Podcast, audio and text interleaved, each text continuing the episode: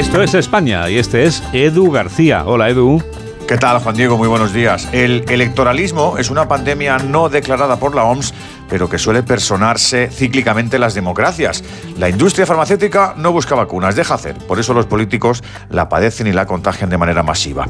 Los síntomas son conocidos y aceptados. Acercamiento masivo a los medios, sonrisas desbordadas, mucho contacto de manos, de abrazos, de selfies festivaleros por doquier y, sobre todo, el más grave, promesas multiplicadas. Insisto en que antídoto no se busca, no compensa, pero algún instrumento de control sí que se me ocurre para que los efectos secundarios de este último no abochornen.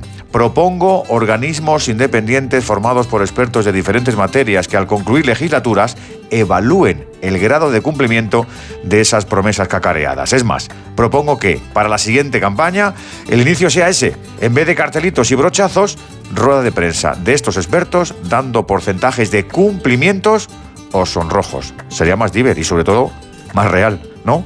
Buen fin de mitinero. Os deseo a todos.